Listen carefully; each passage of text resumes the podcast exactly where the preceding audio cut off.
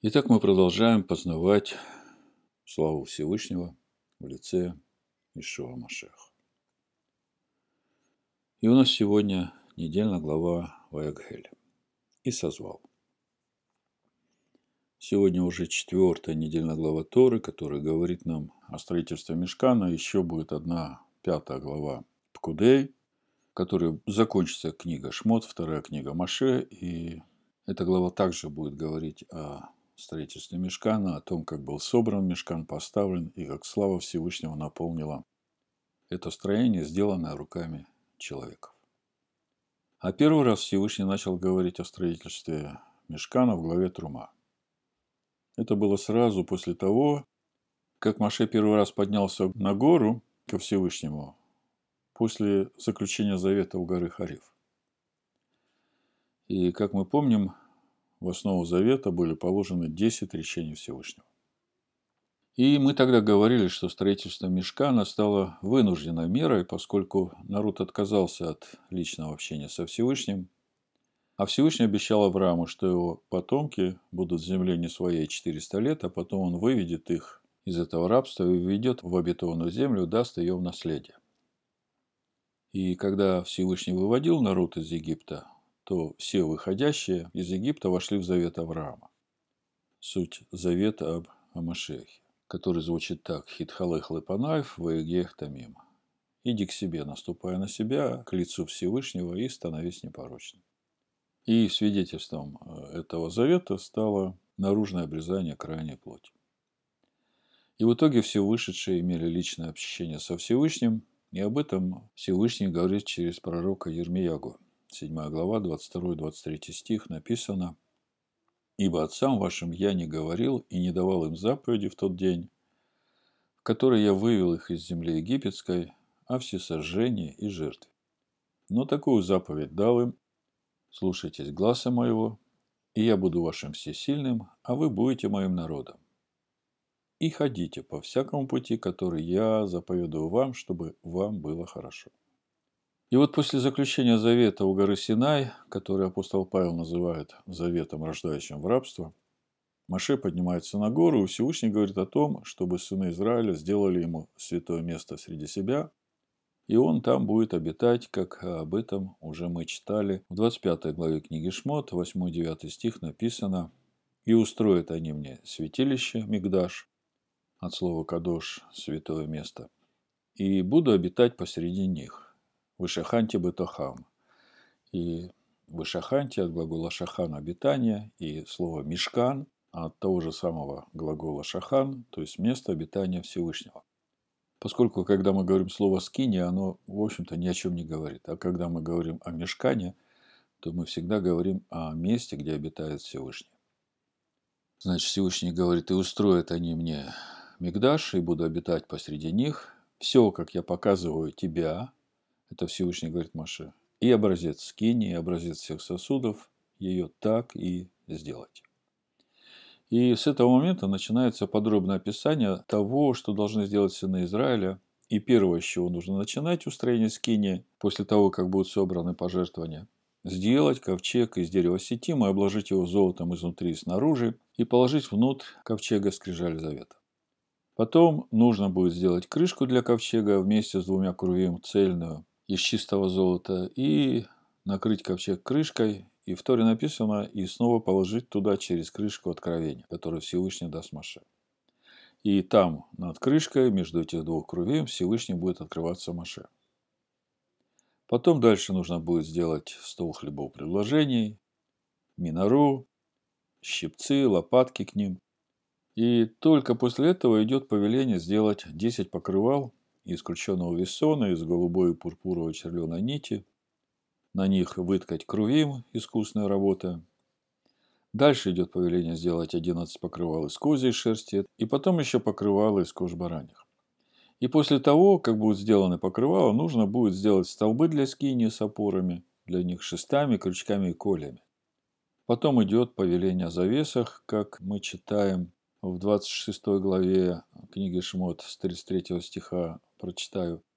И там дальше написано, что внести нужно в скинию все эти священные предметы, которые стояли внутри скини, повесит завесу. И вот таким образом был усмотрен Всевышним весь порядок, вся последовательность сооружения скини. Я прочитаю.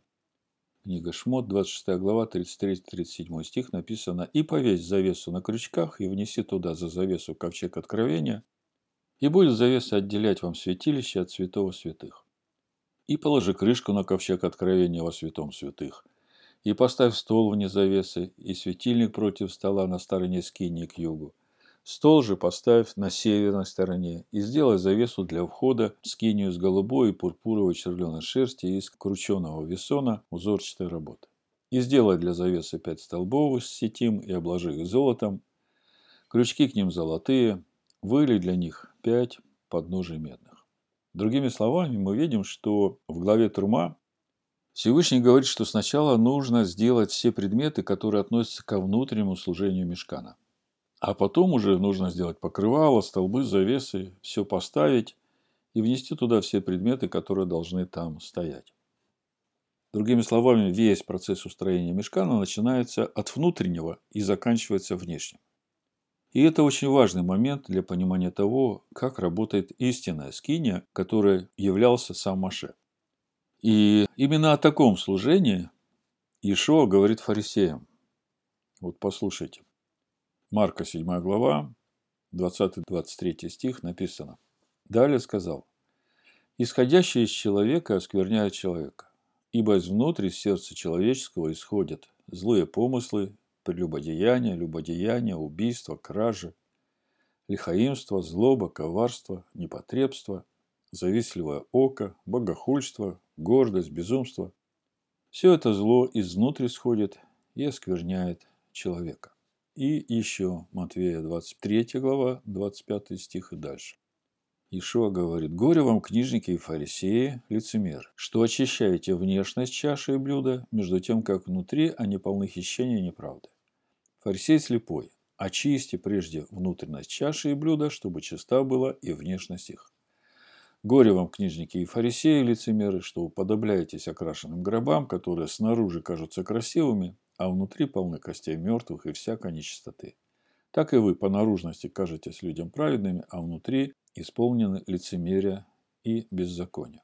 Другими словами, если учитывать тот факт, что Всевышний сотворил человека в этом мире именно для того, чтобы Всевышнему обитать в этом мире в человеке, то есть человек является той истинной скиней, местом обитания для Всевышнего по замыслу Творца, то Ишуа говорит здесь как раз о том, что для того, чтобы Всевышний обитал в человеке, нужно начинать с сердца человека.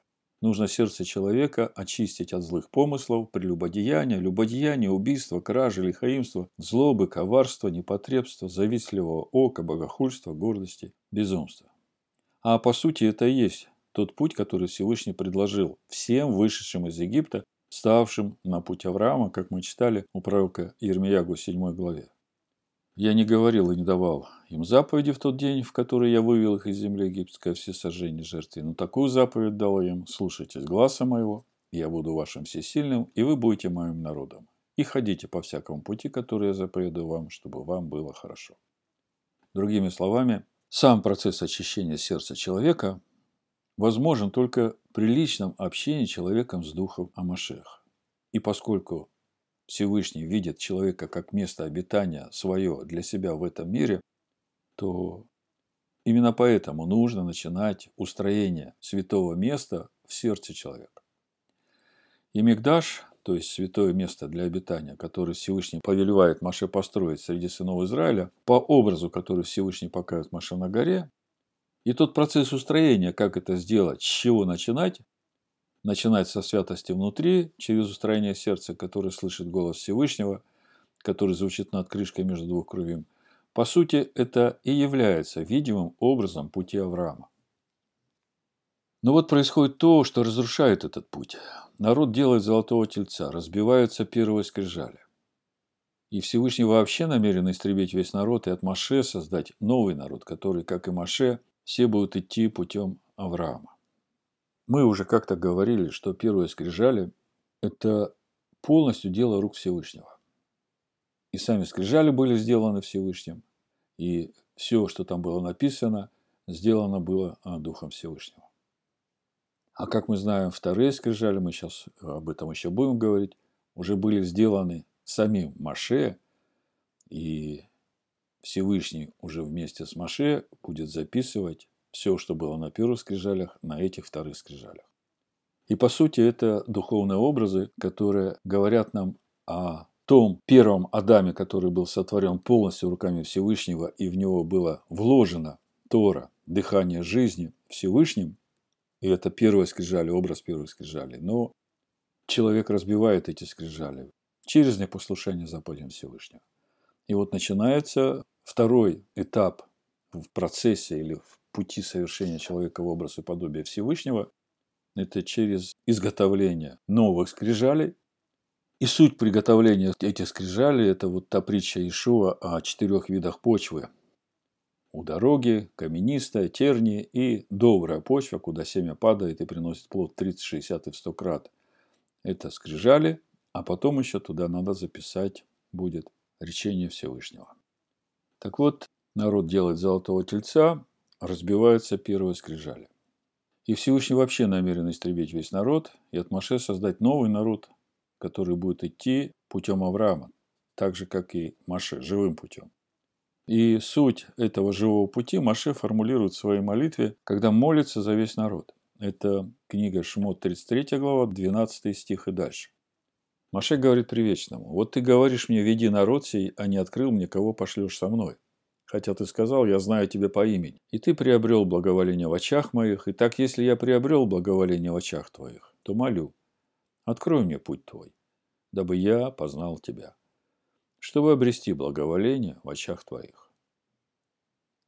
Очень много говорили о этой просьбе Маше, и я думаю, что у многих из вас эта молитва есть и в утренней, и в вечерней жертве всесожжения. И помысли, что сии люди – твой народ, то есть э, Маше не только о себе молится, он о всем народе молится. Привечный сказал, сам я пойду и веду тебя в покой. Маше сказал ему, если не пойдешь ты сам с нами, то не выводи нас отсюда. Ибо почему узнать, что я и народ твой обрели благоволение в очах твоих? Не потому ли, когда ты пойдешь с нами, тогда и я, и народ твой будем славнее всякого народа на земле? И сказал привечный Маше, «И то, о чем ты говорил, я сделаю, потому что ты приобрел благоволение в очах моих, и я знаю тебя по имени». Из этой молитвы видно, что Маше просит Всевышнего открыть этот живой путь не только для Маше, но и для всего народа. И Всевышний пообещал, что все, о чем просит Маше, он сделает. Но, как мы понимаем, это станет возможным, когда в этот мир придет Иешуа Машиах и возьмет на себя грехи всех людей. И всякий принимающий веру эту искупительную жертву и верующий в Слово Всевышнего получит возрождение своего сердца и способность личного общения с Ним, как об этом сказано в Евангелии от Иоанна, 1 главе, 12-13 стих, написано, «А тем, которые приняли Его, верующим во имя Его, дал власть быть чадами Божьими, которые не от крови и не от хотения плоти, не от хотения мужа, но от Всевышнего родились». И так Всевышний прощает народ, говорит Маше, 33 глава Шмот, 19 стих, и сказал Привечный, «Я проведу перед тобой всю славу мою и провозглашу имя Привечного перед тобою, и кого помиловать помилую, кого пожалеть пожалею». И дальше, после всего этого, Маше поднимается на гору уже с скрижалями, которые он сам приготовил, и там происходит на горе заключение без всяких свидетелей между Маше и Всевышним. И Всевышний говорит, я этот завет заключаю с тобой, Маше, и с Израилем. И уже из этого видно, что Израиль – это все те, которые едины с Маше в этом пути, которым нужно идти, пути Всевышнего.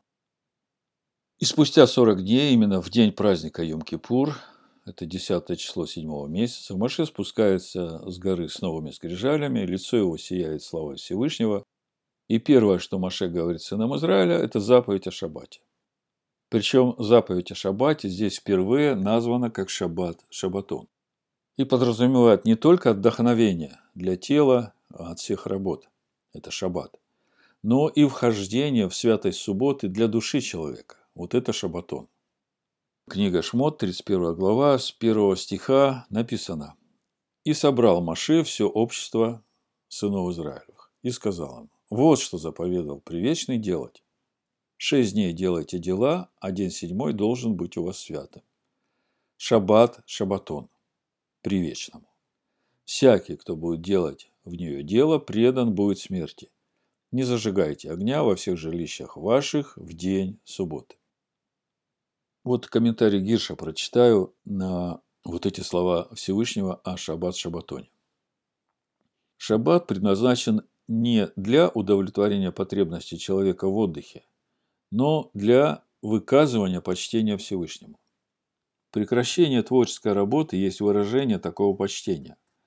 Шаббат дан, установлен и освящен Всевышним, и сам факт, что его права были установлены независимо от человеческого выбора, делает его соблюдение, соблюдение шаббата, универсальным, почетным приношением Всевышнему. Это шаббат для Всевышнего во всех местах вашего проживания, и как таковой он приходит к нам вне зависимости от того, где и сколь широко мы рассеяны. В случае всех других Маадим, назначенных праздничных времен Всевышнего, это имеет отношение к нашей характеристике как народа Всевышнего. Святость Шаббата, то есть Маадим, имеет отношение, праздники Адана, имеют отношение к народу как э, свидетельство того, что мы народ Всевышнего. Святость Шаббата, напротив, предшествует возникновению народа. И, следовательно, Шаббат не нуждается в народе в качестве посредники. В случае шаббата человека как индивидуума призывают выказать почтение своему Создателю, который является также и Создателем Вселенной. Где бы человек ни находился в Божьем мире, шаббат приходит к нему и призывает его отказаться от своей позиции правителя, в кавычках, и принести в жертву свой мир, то есть все свои интересы, все, чем ты живешь, чтобы высказать почтение подлинному правителю Вселенной. Когда мы будем изучать 23 главу книги Вайкра, то мы будем читать о том, что Маадим, праздничные времена, тоже называются шаббатом, днем отдохновения, как там переведено. И Тора разрешает в Маадим приготовлять пищу. И там же перед перечислением Маадим идет заповедь о шаббате, и она тоже там названа шаббат шаббатон, и подразумевает, что в этот день нельзя зажигать никакого чуждого огня во всех жилищах наших. И это относится не только к приготовлению пищи для тела. Всю пищу нужно приготовить до наступления шаббата. Но это также относится и к душе человека. Во всех жилищах наших не зажигайте никакого огня. То есть и в сердце, и в душе, и в разуме, и в мыслях, и в чувствах, и в эмоциях. Во всем, где живет сущность человека, нельзя зажигать никакого огня. Во всех жилищах наших должен в субботу гореть только огонь святости. То есть какая бы мысль не приходила, которая не относится к святости, к Слову Всевышнего, что-то из того мира, из той жизни, из той суеты, которой мы живем все шесть дней, вот это все должно оставаться там за дверью шаббата. Как мы входим в шаббат, все будничное, все, чем мы жили, оставляем за этой дверью и входим в священный огонь шаббата. Когда я обращаюсь к тому времени, когда Всевышний начал меня влечь к себе, я помню, что первое, с чего началось это влечение, это вопросы, которые не давали мне покоя. И главный вопрос, а почему все празднуют воскресенье, если написано, что праздновать нужно субботу? И тогда я был в церкви Пятидесятников, и когда я задавал этот вопрос служителям, то внятного ответа мне никто не дал, и вопрос продолжал звучать. И еще голос внутри меня постоянно говорил, тебе нужно найти 10 заповедей, это очень важно. И опять, когда я подходил к своему пастору спрашивать, где мне можно прочитать 10 заповедей, он открыл мне Нагорную проповедь Ишуа, говорит, вот заповеди блаженства, это есть то, что тебе нужно. Но дух мой не успокаивался. Все дело в том, что когда человек приходит в церковь, ему дают Писание Нового Завета, а Тору не дают. Только потом, когда я получил полное священное писание и начал их читать, в 20 главе Шмот я впервые прочитал 10 речений Всевышнего, и тогда я понял, вот оно то самое важное, с чего нужно начинать каждому человеку. Это именно то, о чем мы читаем дальше в нашей недельной главе о десяти покрывалах, которые нужно сделать первыми. Мы начали с того, что в главе Трума порядок изготовления скини отличается от порядка изготовления скини в нашей главе Ваягель.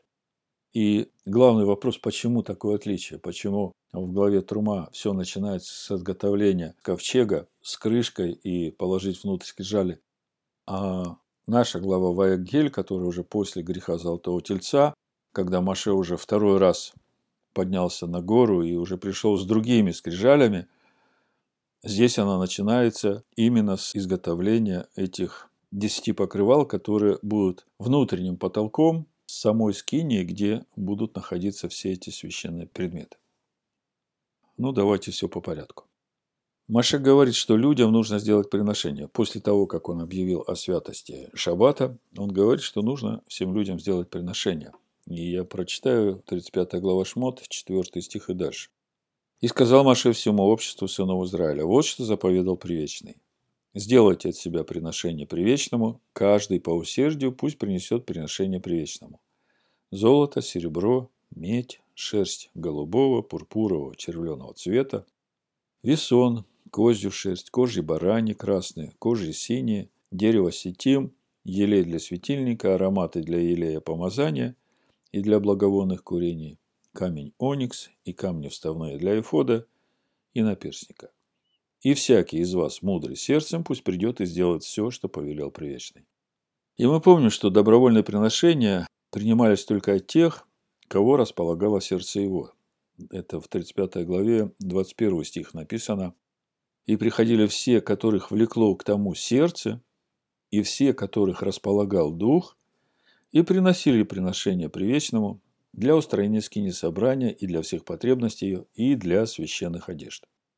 И еще обращает на себя внимание повеление Всевышнего принять участие в изготовлении мешкана всех мудрых сердцем.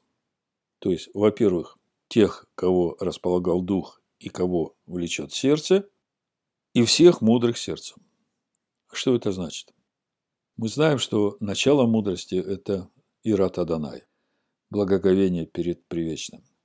И также мы знаем, это у Сираха написано, венец премудрости – это тоже Ират Адонай.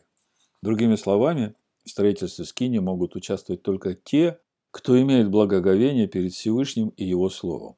И дальше там будет написано, что именно таким Всевышний даст еще от себя дух премудрости.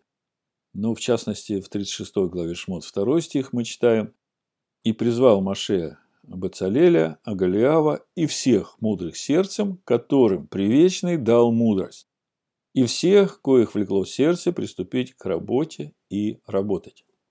То есть, именно вот эти мудрые сердцем, которые расположили сердце свое, участвовать в строительстве скини, Всевышний им дает еще от себя мудрость. И вот дальше идет подробное изложение того, что нужно делать и в какой последовательности делать. 35 глава, 10 стих, смотрите. И всякий из вас мудрый сердцем пусть придет и сделает все, что повелел Привечный. Скинию и покров ее, и верхнюю покрышку ее, крючки и брусья ее, шесты ее, столбы ее, подножие ее. То есть, все это относится к самой скине. А дальше идет ковчег шесты его, крышку и завесу для преграды, стол и шесты его, все принадлежности его, хлебопредложения, светильник для освещения с принадлежностями его – лампады его, елей для освящения и жертвенник для курения и шесты его, елей помазания, благовонное курение и завесу ко входу в скиню. Жертвенник всесожжения, решетку медную для него, шесты для него, все коля скини и коля двора и веревки их, одежды служебные для служения во святилище и священной одежды Аарону священнику и одежды сынам его для священнодействия. И вот мы сейчас видим, что последовательность в изготовлении мешкана, предметов и деталей мешкана изменилась. Сначала нужно будет сделать покрывало, начиная с внутренних 10 покрывал мешкана. Затем столбы с опорами, и только потом все предметы внутреннего содержания мешкана, как мы читаем дальше, 36 глава, книга Шмот, 8 стих и дальше. И сделали все мудрые сердцем, занимавшиеся работой скини, 10 покрывал из крученного весона из голубой пурпуровой червленой шерсти и крувим сделали на них искусную работу. Длина каждого покрывала 28 локтей, ширина каждого покрывала 4 локтя. Всем покрывалам одна мера, и соединил он пять покрывал одно с другим, и другие пять покрывал соединил одно с другим, и сделал петли голубого цвета на краю одного покрывала, где оно соединяется с другим. Также сделал он и на краю последнего покрывала для соединения его с другим. 50 петлей сделал он у одного покрывала, 50 петлей сделал в конце покрывала, где оно соединяется с другим. И петли сии соответствовали одна другой, и сделал 50 крючков золотых, и крючками соединил одно покрывало с другим, и стало скиния одно целое. И возникает вопрос, а почему все-таки изменилась последовательность изготовления мешкана? Почему изготовление скини начинается не с изготовления ковчега и крышки к нему, и вложения туда скрижали завета, но с изготовления десяти покрывал и скрученного весона? В чем суть этих десяти покрывал, которые будут внутренним потолком скини, где будет происходить все это внутреннее служение священников? По моему разумению, мы уже об этом говорили на разборе этой недельной главы на этой неделе. Здесь речь идет именно о том, что мне говорил голос внутри меня, когда я только по влечению Всевышнего начал искать его лица. Тебе нужны 10 заповедей. Именно с этого нужно начинать. Вот эти 10 внутренних покрывал скини, это и есть те 10 речений Всевышнего, то есть суть той духовной атмосферы во внутреннем храме человека, которая должна там быть. И тогда голос Всевышнего будет направлять человека на этот путь устроения своей души в место для обители Всевышнего. Другими словами, эти 10 речений должны стать основой для всех мыслей души человека. И только потом, когда дух Машеха начал меня вести путем Авраама, я начал понимать, что заповеди блаженства – это и есть тот ключ, который открывает человеку понимание того, с каким сердцем человек должен подходить к исполнению всех заповедей Всевышнего, которые, по сути, являются содержанием десяти речений Всевышнего, всех заповедей, которые даны в Торе. И это нужно именно для того, чтобы наша праведность превзошла праведность книжников и фарисеев, как об этом написано в Нагорной проповеди Ишуа Машеха. Я прочитаю, чтобы все мы это увидели, увидели этот ключ – с каким сердцем нужно подходить к изучению Торы, к исполнению всех заповедей Всевышнего, чтобы наша праведность превзошла праведность книжников и фарисеев. Матвея 5 глава с 1 стиха написано. Увидев народ, он зашел на гору, и когда сел, приступили к нему ученики его. И он, отверши уста свои, учил их, говоря, «Блажены нищие духом, ибо их есть Царство Небесное. Блажены плачущие, ибо они утешатся. Блажены кроткие, ибо они наследуют землю. Блажены алчущие и жаждущие правды, ибо они насытятся. Блажены милостивы, ибо они помилованы будут. Блажены чистые сердцем, ибо они Всевышнего узрят.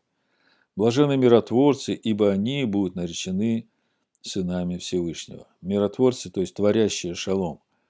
Блажены изгнанные за правду, ибо их есть Царство Небесное. Блажены вы, когда будут поносить вас и гнать и всячески неправедно засловить за меня – Радуйтесь и веселитесь, ибо велика ваша награда на небесах. Так гнали и пророков, бывших прежде вас. Вы соль земли. Если же соль потеряет силу, то чем сделаешь ее соленой? Она уже ни к чему не годна, как разве выбросить ее вон на попрание людям. Вы свет мира. Не может укрыться город, стоящий наверху горы. И, зажегший свечу, не ставят ее под сосудом, но на подсвечнике и светит всем в доме. Так да светит свет ваш перед людьми, чтобы они видели ваши добрые дела и прославляли Отца вашего Небесного. Не думайте, что я пришел нарушить Тору и пророков. Не нарушить пришел я, но исполнить. Ибо истинно говорю вам, доколе не придет небо и земля, ни одна йота, ни одна черта не придет из Торы, пока не исполнится все. Итак, кто нарушит одну из заповедей сих малейших и научит так людей, тот малейшим наречется в Царстве Небесном. А кто сотворит и научит, тот великим наречется в Царстве Небесном. Ибо говорю вам, если праведность ваша не превзойдет праведности книжников и фарисеев, то вы не войдете в Царство Небесное. Думаю, здесь все понятно, как ясный день. Все начинается с нищеты духа. Не моя, Отче, но Твоя воля да будет во всем. Поэтому не надо думать, что Ишуа пришел отменить Тору и пророков. Он пришел научить нас ее исполнять с праведностью, превосходящей праведность книжников и фарисеев, и для того, чтобы исполнить наибольшие заповеди, нужно исполнить малейшие заповеди, ибо они являются содержанием наибольших заповедей. И когда Иешуа прощался со своими учениками, он сказал им именно об этом что все начинается с любви к Слову Всевышнего и исполнения Его заповедей. И тогда придет единство с Отцом в Сыне, и тогда внутренний храм станет обителю Отца и Сына. Это Евангелие от Иоанна, 14 глава, 19 стих и дальше. «Еще немного, и мир уже не увидит меня, а вы увидите меня, ибо я живу, и вы будете жить. В тот день узнаете вы, что я в Отце моем, и вы во мне, и я в вас». Кто имеет заповеди мои и соблюдает их, тот любит меня. А кто любит меня, тот возлюблен будет отцом моим, и я возлюблю его и явлюсь ему сам. Иуда Искариот говорит ему, «Господин, что-то ты хочешь явить себя нам, а не миру?» Ишо сказал ему ответ, «Кто любит меня, тот соблюдет слово мое. И отец мой возлюбит его, и мы придем к нему, и обитель у него сотворим». Вот здесь мы видим, почему после греха Золотого Тельца, а по сути это и есть образ грехопадения Адама. Это можно видеть через первые скрижали, как я уговорил в начале, которые были дело рук Всевышнего, а вторые скрижали нужно было делать самому Маше.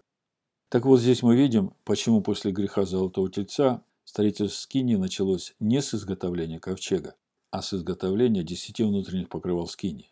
И в этом суть того, что сказал Иешуа. «Кто любит меня, тот соблюдет слово мое. И Отец мой возлюбит его, и мы придем к нему, и обитель у него сотворим. И об этом же говорит нам апостол Павел. Это 12 глава Римлянам, 1-2 стих. «Итак, умоляю вас, братья, милосердием Всевышнего, представьте тела ваши в жертву живую, святую, благоугодную Всевышнему для разумного служения вашего.